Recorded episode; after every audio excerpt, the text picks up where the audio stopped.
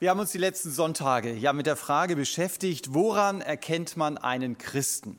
Und eine der zentralen Antworten, die die Bibel gibt, ist diese Trias, mit der wir uns beschäftigt haben. Einen Christen erkennt man am Glauben, an der Liebe und an der Hoffnung. Aber es gibt noch ein weiteres großes Thema, an dem du einen Christen erkennen solltest. Und wahrscheinlich ist es das Thema, mit dem die Menschen, die mit Jesus unterwegs sind, äh, am meisten Mühe haben. Und dieses Thema heißt Freiheit. Freiheit von der Macht der Sünde. Ist das die Realität in meinem Leben? Johannes sagt es zum Beispiel mal in einem seiner, oder seinem ersten Brief, 1. Johannes 3,6. Jeder, der in Jesus bleibt, sündigt nicht. Boah, das ist eine sehr herausfordernde Aussage, die Johannes hier trifft. Wie gehe ich mit solchen Aussagen um? Sind das vielleicht so Katalogbilder, die sehe ich irgendwo in einem Katalog oder auf einer Internetseite mit einem sehr tiefen Farbraum? Ich denke, super. Und wenn dann die Kleider geschickt werden und ich mache den Karton auf, dann denke ich, na super. Das aber nicht die Klamotten, die ich da auf der Internetseite gesehen habe. So kann es mir manchmal auch als Christ gehen. Ich sehe die super Katalogbilder in der Bibel und dann schaue ich in meinen Alltag und denke, ey, da, da passt irgendwas doch nicht zueinander. Ein Text, der mir helfen kann, die Freiheit, die Gott mir gibt, ganz neu zu entdecken, auch heute Morgen, der steht im Galaterbrief. Und den möchte ich mit euch zusammen lesen. Galater 5 ab Vers 13 bis Vers 26. Galater 5 ab Vers 13. Da heißt es, denn ihr seid zur Freiheit berufen worden, Brüder. Nur gebraucht nicht die Freiheit als Anlass für das Fleisch, sondern dient einander durch die Liebe. Denn das ganze Gesetz ist in einem Wort erfüllt, in dem du sollst deinen Nächsten lieben wie dich selbst. Wenn ihr aber einander beißt und fresst, so seht zu, dass ihr nicht voneinander verzerrt werdet. Ich sage aber, wandelt im Geist, und ihr werdet die Begierde des Fleisches nicht erfüllen. Denn das Fleisch begehrt gegen den Geist auf, der Geist aber gegen das Fleisch. Denn diese sind einander entgegengesetzt, damit ihr nicht das tut, was ihr wollt. Wenn ihr aber durch den Geist geleitet werdet, seid ihr nicht unter dem Gesetz. Offenbar aber sind die Werke des Fleisches, es sind Unzucht, Unreinheit, Ausschweifung, Götzendienst, Zauberei, Feindschaften, Streit, Eifersucht, Zornausbrüche, Selbstsüchteleien, Zwistigkeiten, Parteiungen, Neidereien, Trinkgelage, Völlerei und dergleichen. Von diesen sage ich euch im Voraus, so wie ich vorher sagte, dass die, die so etwas tun, das Reich Gottes nicht erben werden. Die Frucht des Geistes aber ist Liebe, Freude, Friede, Langmut, Freundlichkeit, Güte, Treue, Sanftmut, Enthaltsamkeit. Gegen diese ist das Gesetz nicht gerichtet. Die aber dem Christus Jesus angehören, haben das Fleisch samt den Leidenschaften und Begierden gekreuzigt. Wenn wir durch den Geist leben, so lasst uns durch den Geist wandeln. Lasst uns nicht nach eitler Ehre trachten, indem wir einander herausfordern, einander beneiden. Soweit der Text, den ich überschrieben habe mit dem Satz, lebe deine Freiheit. Lebe deine Freiheit. Paulus erinnert mich in diesem Abschnitt ja daran, dass ich zur Freiheit berufen bin, denn er richtet sein Wort an Brüder und natürlich auch an Schwestern im Glauben.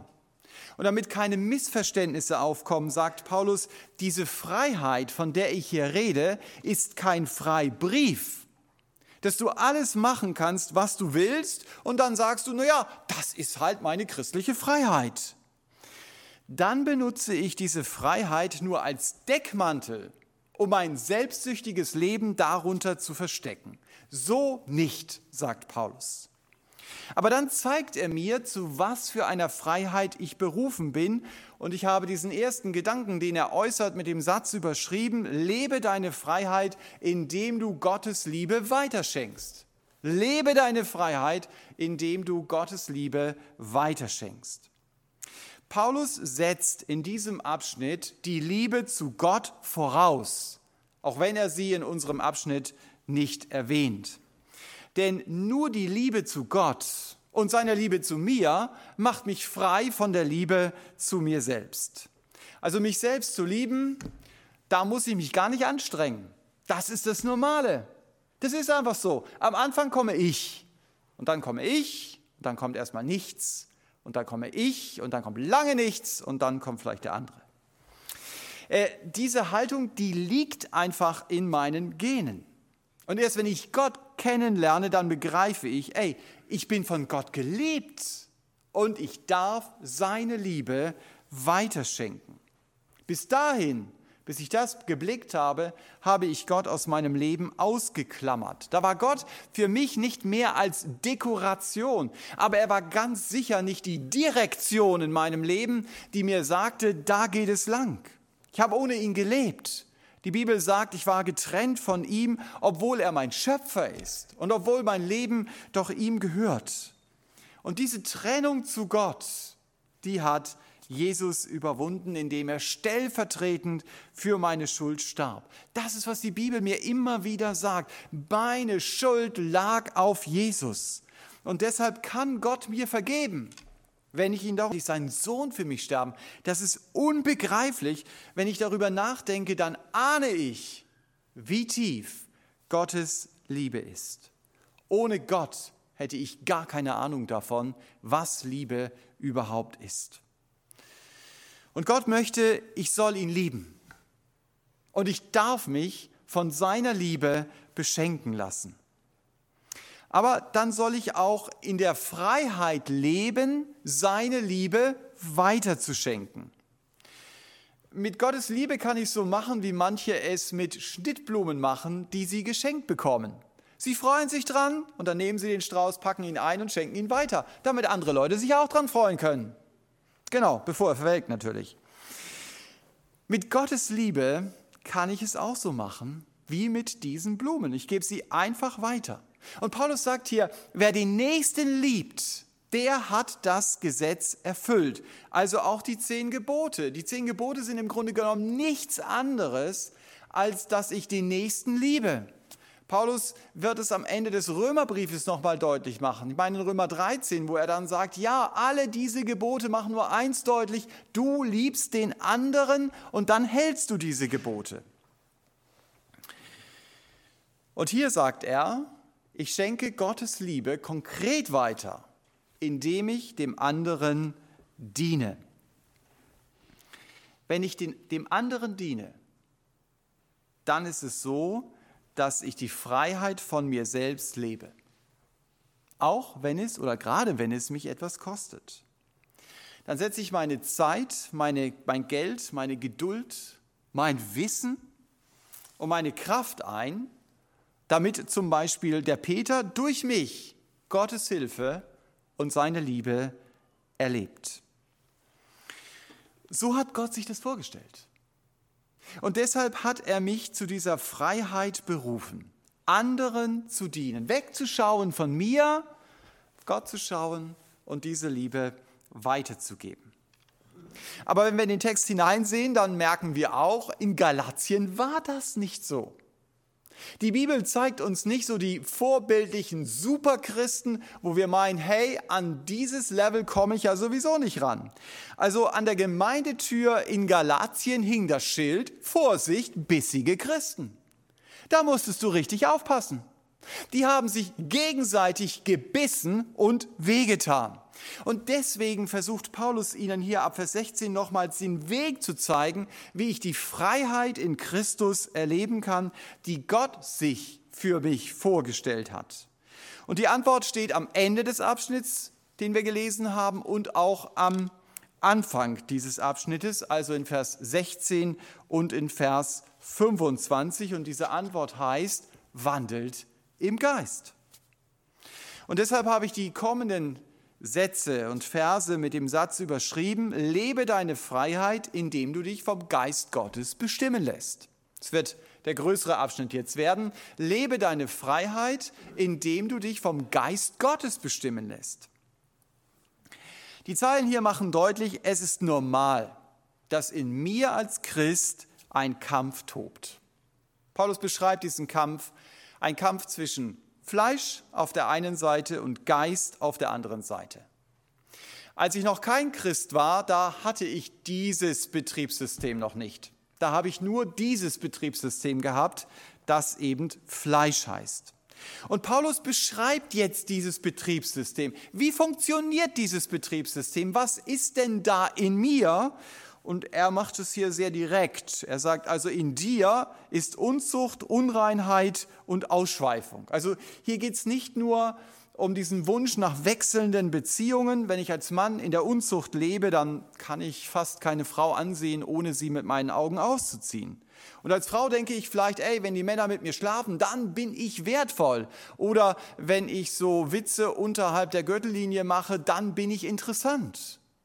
Wenn Paulus hier von Ausschweifung redet, dann definiert er das in Epheser 4, Vers 19 nochmal konkreter und er sagt, es ist das Ausüben jeder Unreinheit mit Gier. Also das will ich, danach bin ich unterwegs redet ja auch von Götzendienst. Götzendienst lebe ich immer dann, wenn Dinge oder Beziehungen mir wichtiger sind als Gott. Zum Beispiel, wenn ich meine Sicherheit und meine Bedeutung in meinem Aussehen und in meinem Können suche, dann kann das Götzendienst sein.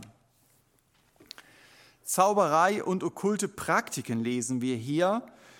Wenn ich nach dem Fleisch lebe, dann erwarte ich, auch im Blick auf meine Gesundheit, meine Hilfe von Mächten, die in meinem Leben mir helfen, zur Seite stehen.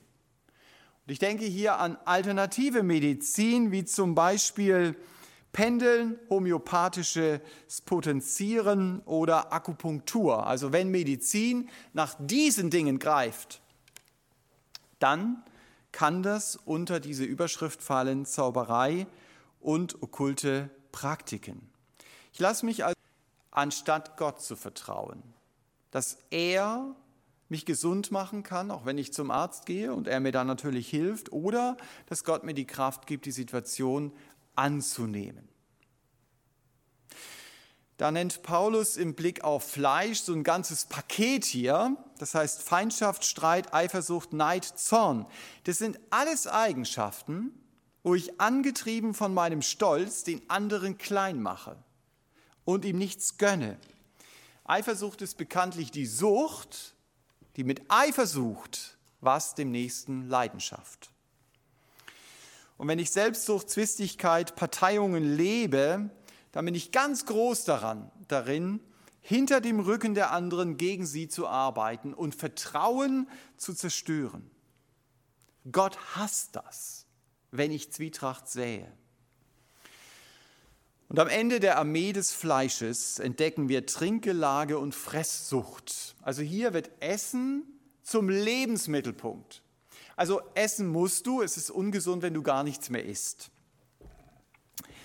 Aber wenn es nur noch darum geht, noch exquisiter, noch ausgefallener, wenn es das Thema meines Redens wird, dann sagt Paulus, dann ist es etwas, was unter das Betriebssystem Fleisch fällt. Werk des Fleisches, das Gott anwidert. Und Paulus sagt zu allen Werken des Fleisches, die er hier aufzählt, wer das lebt, der wird Gottes Reich nicht erben. Das ist ein sehr spannender Vers. Äh, ich habe dann mal in einigen Kommentaren nachgeschlagen. Ich habe schon fast vermutet, äh, der wird einfach übersprungen. Der wird gar nicht ausgelegt, der Vers. Die Frage ist ja, heißt das, wenn ich pornografische Bilder im Internet anschaue, wenn ich wegen meiner neidischen Gedanken kaum einschlafen kann oder irgendwas anderes, dass ich das Reich Gottes nicht erbe, dass ich also nicht in den Himmel komme. Also auf jeden Fall zeigt diese Aussage, Gott ist es sehr, sehr ernst damit, dass meine alte, sündige Natur nicht mehr mein Leben als Christ bestimmt. Ich bin zur Freiheit berufen. Das macht dieser Text ja sehr deutlich. Und ich muss die Werke des Fleisches nicht mehr leben. die die Werke des Fleisches tun, werden Gottes Reich nicht erben. Das sehe ich in Zusammenhang mit dem ziemlich bald folgenden Vers in Galater. Wenn jemand von einem Fehltritt übereilt wird, bringt ihr, die Geistlichen, ihn wieder zurecht. Und das zeigt mir, es ist ein Unterschied, ob ich in den Werken des Fleisches lebe, ob sie also fahrplanmäßig in meinem Leben da sind, oder ob ich von einem Fehltritt übereilt werde ob also dieser Fehltritt ein Zugunglück in meinem Leben ist. Als Christ habe ich, als ich zu Gott umgekehrt bin, den Geist Gottes in mein Leben bekommen. Das ist die Botschaft dieses Textes. Dieser Geist Gottes, der war vorher nicht da. Jetzt ist er aber da. Und durch diesen Geist habe ich überhaupt die Kraft, der Sünde gegenüber Nein zu sagen. Ich habe also zwei Betriebssysteme in mir. Manchmal gibt es Rechner, die haben zwei Betriebssysteme. Und wenn du die hochfährst, dann kommt die Frage, bitte wählen Sie, mit welchem Betriebssystem Sie arbeiten wollen. Genauso ist es auch in meinem Leben. Ich habe zwei Betriebssysteme. Und ich kann mich jetzt entscheiden, mit welchem Betriebssystem arbeite ich. Mit dem Betriebssystem des Geistes oder mit dem Betriebssystem des Fleisches. Wenn du Christ bist, dann hast du es gemerkt, in dem Moment, in dem das zweite Betriebssystem in dein Leben kommt, der Heilige Geist, da wird dein Fleisch richtig lebendig. Weil es plötzlich merkt, jetzt kann ich nicht mehr einfach so dirigieren, ihm irgendwelche Gefühle, Gedanken, Impulse geben und dann tut er es einfach, dann setzt er es um. Und dieser Kampf, der ist normal. Ich merke, wie meine sündige Natur sich weiterhin durchsetzen will. Aber da ist der Geist Gottes da, der mir sagt, hey, das ist gegen Gottes Wille. Vorher habe ich mir vielleicht gar keine Gedanken gemacht darüber. Hey, das soll Sünde sein, aber jetzt merke ich das und ich merke, da ist aber ein Druck in meinem Leben, dass ich es tun sollte. Jetzt nehme ich zum Beispiel wahr, wenn jemand etwas besser kann als ich, da steigt Eifersucht in meinem Leben auf. Das war vorher normal, so ist es halt. Der andere ist halt doof. Ähm, aber jetzt merke ich, nein, da habe ich ein echtes Problem. Und ich merke, da steigt der Zorn in mir auf. Oder wenn Schwierigkeiten kommen, dann verlasse ich mich auf Menschen und nicht auf Gott. Das ist meine Natur. Also es stimmt, was in Vers 17 steht, meine sündige Natur begehrt gegen den Geist Gottes auf und der Geist Gottes geht gegen meine sündige Natur vor. Das läuft in dir ab. Also das heißt, dieser Kampf ist ein Erkennungszeichen dafür, Gottes Geist ist in dir. Na super, denkst du, aber dieser Kampf macht mich fertig. Das frustriert mich dass meine sündige Natur sich immer wieder durchsetzen kann. Wie gehe ich denn mit diesen sündigen Haltungen, mit diesen sündigen Impulsen in meinem Leben um? Paulus seine Antwort ist sehr klar. In Vers 16 sagt er, wandle, also lebe im Geist. In Vers 25 ergänzt er, wenn du durch den Geist lebst, und damit meint er, wenn du durch den Geist Gottes Leben aus Gott bekommen hast, dann lebe auch in der Kraft dieses Geistes in deinem Alltag. Also nicht nur, dass der Geist da ist in deinem Leben, sondern dass er was tut, dass du mit ihm etwas tun kannst, zusammen. Wie mache ich das aber praktisch? Hört sich auch so toll fromm an, ja? Also im Geist leben, du musst einfach nur im Geist leben konzentriere dich nicht ständig auf dein Verhalten. Konzentriere dich auf Jesus. Denn es ist sein Geist, der in dir lebt. Weißt du, was das heißt? Paulus führt es mal in Römer 8 sehr intensiv aus, nur um nur einen Satz rauszunehmen. Also, wenn du Römer 8 liest, dann, dann merkst du, der explodiert da fast. Aber ein Satz heißt, der Geist dessen, der Jesus von den Toten auferweckt hat, der lebt in dir. Gott sendet seinen Geist und der ist verantwortlich dafür, dass wir Ostern haben. Und genau dieser gleiche Geist, der lebt in dir. Du hast also Gottes Kraft, um deiner sündigen Natur widerstehen zu können. Paulus sagt, du gehörst zu Jesus und deshalb sind deine Leidenschaften und Begierden gekreuzigt. Sie sind tot. Als Jesus starb, hat er deine Sünden mit an sein Kreuz hinaufgenommen. Das betonen wir völlig zu Recht. Was wir aber sehr oft nicht im Blick haben, das ist die große Message von Römer 6. Jesus hat nicht nur meine Sünden an das Kreuz genommen. Jesus hat meinen alten Menschen mit an das Kreuz genommen. Er hat meine alte, sündige Natur mit an sein Kreuz genommen. Und deshalb musst du nicht mehr in den alten Spuren laufen. Du bist frei.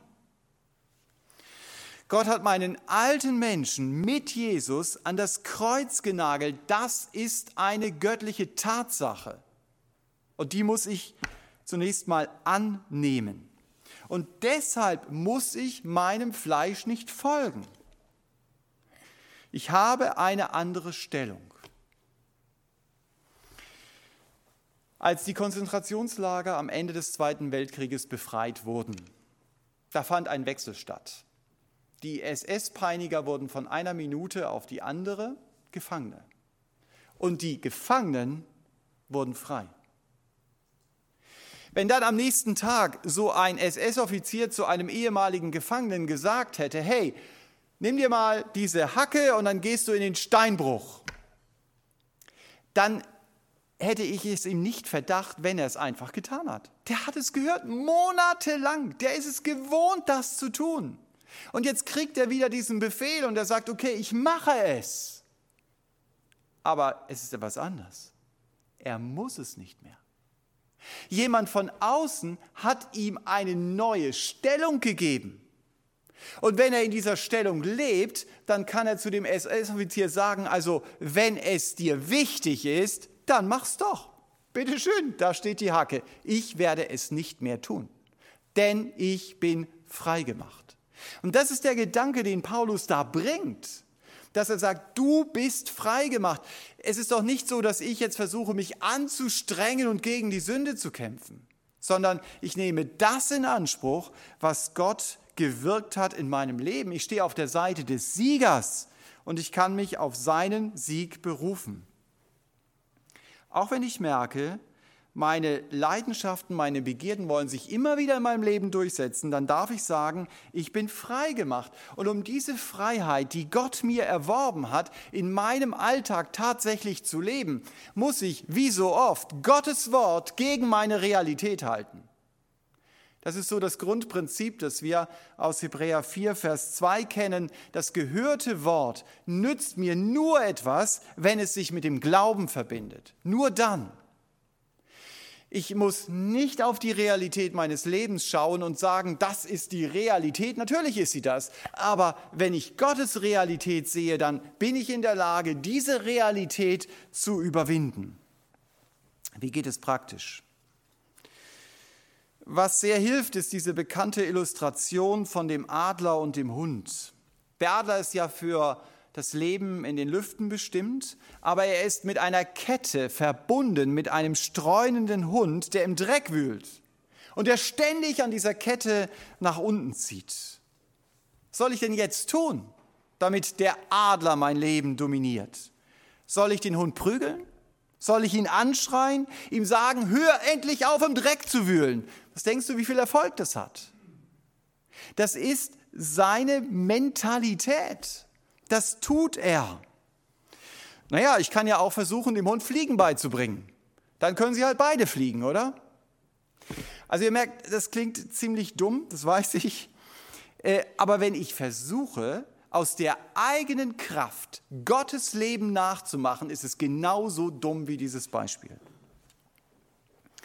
Ich werde den Hund nur los, indem ich den Adler füttere und indem ich dem Hund nichts mehr zu fressen gebe. Dann verliert er seine Kraft und dann kannst du irgendwann den toten Hund von der Kette nehmen und den Adler fliegen lassen. Ist mir natürlich klar, dass diese Illustration hinkt, weil mein Fleisch ja in dem Sinne nicht stirbt.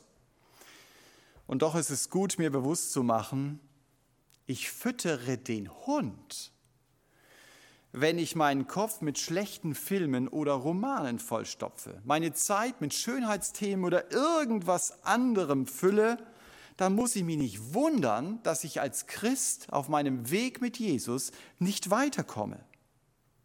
Und ich füttere den Adler, wenn ich mir gute Podcasts anhöre, anstatt seichte Radiounterhaltung. Lies die Bibel. Bleib im Gespräch mit Gott. Jesus hat schließlich gesagt, wache und bete, damit du gar nicht erst in Versuchung kommst, damit du deiner sündigen Natur gar nicht erst wieder das Kommando in deinem Leben gibst. Bleib nah bei Jesus. Füll deine Gedanken mit seinen Gedanken. Hör dir eine Hörbibel an. Gute Predigten, die dich weiterbringen. Lies gute Literatur, damit du Gedanken, Gottes Gedanken besser kennenlernst. Und dann erkenne ich Versuchung vielleicht auch viel schneller. Dann begreife ich, ey, ich verlasse mich schon wieder auf das Geld, anstatt zu sagen, Herr, du bist meine Sicherheit und nicht mein Konto dann begreife ich halt vielleicht viel schneller, dass ich sagen kann, und wenn ich merke, dass die Wut in mir wieder aufsteigt, Herr, dann danke ich dir, dass du in mir die Kraft bist, jetzt wirklich ruhig zu bleiben und freundlich zu antworten. Und dann kannst du dich natürlich fragen, ja, ist es denn Heuchelei? Also, mein Gesicht ist zwar noch nicht rot, ja, aber ich merke, das ist anstrengend hier, ja. Äh, es ist nicht Heuchelei. Ich nehme die Freiheit in Anspruch, die ich durch den Geist Gottes habe. Und wenn du das tust, dann wird in dem Moment der Sieg, den Jesus für dich erworben hat, hier und heute in deinem Leben sichtbar. Dann kannst du dir nicht selber auf die Schulter klopfen und sagen, das war jetzt richtig gut gelaufen, sondern darf ich sagen, Herr Jesus, danke, dass dein Sieg in meinem Leben jetzt offenbar geworden ist, weil ich es einmal kapiert habe. Ich darf das in Anspruch nehmen, was Paulus hier in Römer oder in Galater 5 sagt. Ich darf Gottes Freiheit in Anspruch nehmen. Es ist doch keine Freiheit. Wenn ich in der S auf einem S-Bahnhof stehe und auf diesen großen Screens läuft dann irgendeine anzügliche Werbung und alle Leute schauen dahin. Und wenn ich das als Christ auch mache, dann ist das keine Freiheit. Freiheit ist, wenn alle hinschauen, ich schaue weg. Das ist das, was Gott mir gibt. Genauso ist es Freiheit, wenn jemand anderes was besser kann, mehr hat und ich kann es ihm gönnen. Neid ist echt mein Problem gewesen, auch ganz stark. Und dann läuft es so, dass mein Freund seine Prüfung deutlich besser macht als ich. Und ich konnte es in diesem Moment ihm gönnen.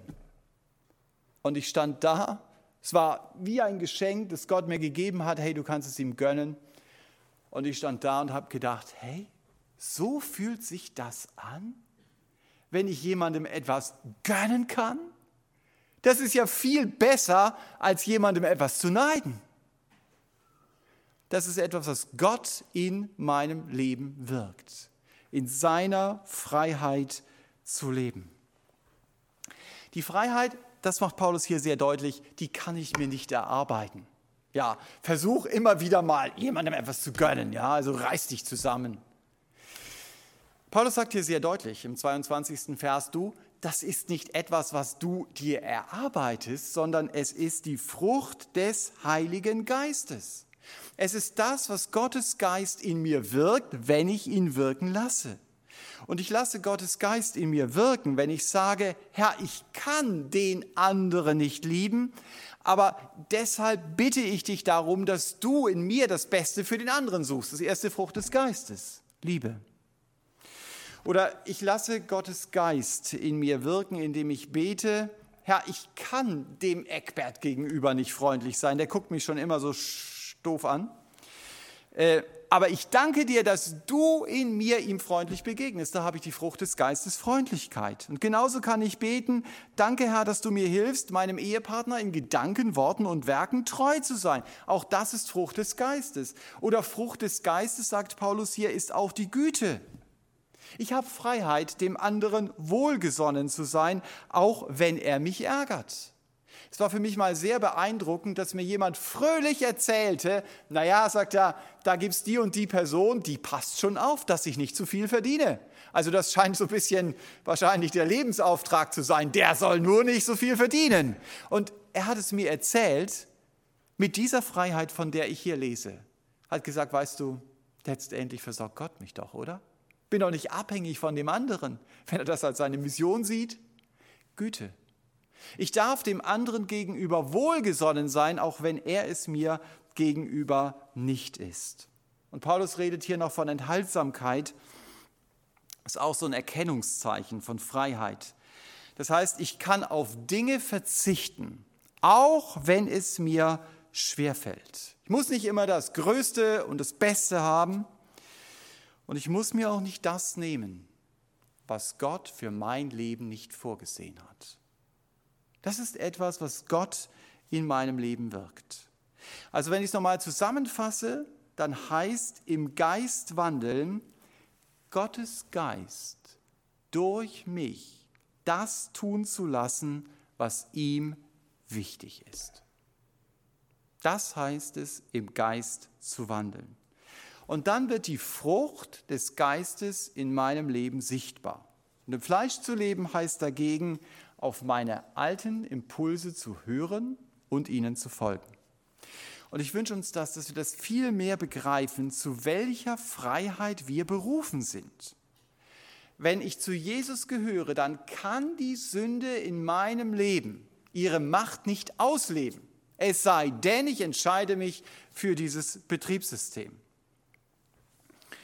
Und auch wenn es mich wie mit Wagenseilen zur Sünde hinzieht, kann ich immer wieder beten, Herr, du hast mich frei gemacht. Es kann sein, dass du so einen Satz in einem Lebensbereich bei dir 40 Mal am Tag betest, dann bete ihn 40 Mal. Und stell dich da immer wieder hin und sag, ja, ich bin frei gemacht. Im Geist zu wandeln heißt, diese Freiheit in Anspruch zu nehmen, die Gott mir geschenkt hat, gemäß der Stellung zu leben, die Jesus mir gegeben hat. Und deshalb rechne mit der Kraft Gottes und rechne nicht mit deiner Kraft. Die Bibel redet immer wieder vom Kampf des Glaubens. Sie redet. Es gibt Lebensbereiche, das hast du wahrscheinlich auch schon gemerkt, da wird diese, diese Kraft der Sünde, je länger du mit Jesus unterwegs bist, weniger. Also du merkst, das sind Dinge, die greifen mich nicht mehr so stark an, sie können mein Leben auch nicht mehr bestimmen, es gibt manchmal sogar Bereiche, die du ganz aus den Augen verlierst. Aber es gibt auch die Bereiche, vielleicht schlechte Nachricht, die werden dir bleiben. Es wird immer so sein, dass diese Dinge dich besonders angreifen. Aber du musst nicht deinen Kopf unter Wasser stecken. Du darfst ihn über Wasser halten. Und es ist nicht entscheidend, ob du auf dem Surfbrett stehst, ganz weit darüber, oder ob du den Kopf nur ganz kurz über Wasser hast. Wichtig ist, dass du ihn über Wasser hast, dass du im Sieg gegenüber der Sünde lebst wenn man das aufmerksam liest, was Paulus hier in Vers 16 schreibt, dann heißt es, wandle im Geist und du wirst die Begierde deines Fleisches nicht erfüllen. Und wir denken manchmal, na ja, dann werde ich die Begierde des Fleisches überhaupt nicht spüren. Das steht da nicht. Die Begierde des Fleisches ist da, aber du wirst sie nicht erfüllen. Das ist entscheidend. Du wirst deine sündigen Wünsche merken. Und es ist sogar gut, dass du deine Lebensbereiche kennst, wo deine sündigen Wünsche besonders stark auf dich einprasseln, damit du sie nicht noch unnötig triggerst. Bei einigen von uns ist es vielleicht das Geld, bei anderen das andere Geschlecht und bei anderen wieder der Umgang mit sündigen Gefühlen oder was weiß ich. Freiheit heißt, ich muss diesen starken im Sie nicht tun, weil Gottes Geist in mir ist. Gott macht den Unterschied und nicht meine Disziplin. Paulus bringt dann am Schluss nochmal eine Anwendung. Er sagt, wenn ich dem Geist Gottes in meinem Leben Raum gebe, dann muss ich nicht nach meiner Ehre suchen, indem ich nämlich den anderen beneide, also ich muss immer auf dem obersten Treppchen stehen, oder indem ich den anderen herausfordere, so nach dem Motto, ich bin der Sieger, siehst du, ich bin doch stärker als du. Freiheit ist, für Gottes Ehre zu brennen anstatt sich ständig mit der eigenen Ehre beschäftigen zu müssen. Ist das nicht super? In diese Freiheit hat Gott dich hineingerufen. Und wenn ich merke, meine sündige Natur will sich doch immer wieder durchsetzen, ja, dann kann ich es natürlich ignorieren oder heucheln oder sagen, bei mir ist alles in Ordnung, aber das bringt mich nicht weiter. Oder ich kann völlig frustriert sein und sagen, ey, warum hat die Sünde so viel Kraft in meinem Leben? Die Botschaft unseres Textes ist, du musst kein Heuchler sein und du musst auch kein Fruster sein. Ich habe gedacht, machen wir eine neue Wortschöpfung hier. Lass dich von Paulus dazu ermutigen, lebe im Geist. Das ist seine Antwort. Nimm die Freiheit im Glauben in Anspruch, die Gott dir erworben hat. Die Freiheit, Gottes Liebe weiterzuschenken und dich vom Geist Gottes bestimmen zu lassen. Und wenn das gerade auf die Bereiche in deinem Leben an, wo die sündige Natur sich immer wieder durchsetzen will, hör auf den Rat von Paulus, wandle im Geist. Nur so kannst du Gottes Freiheit erleben. Amen.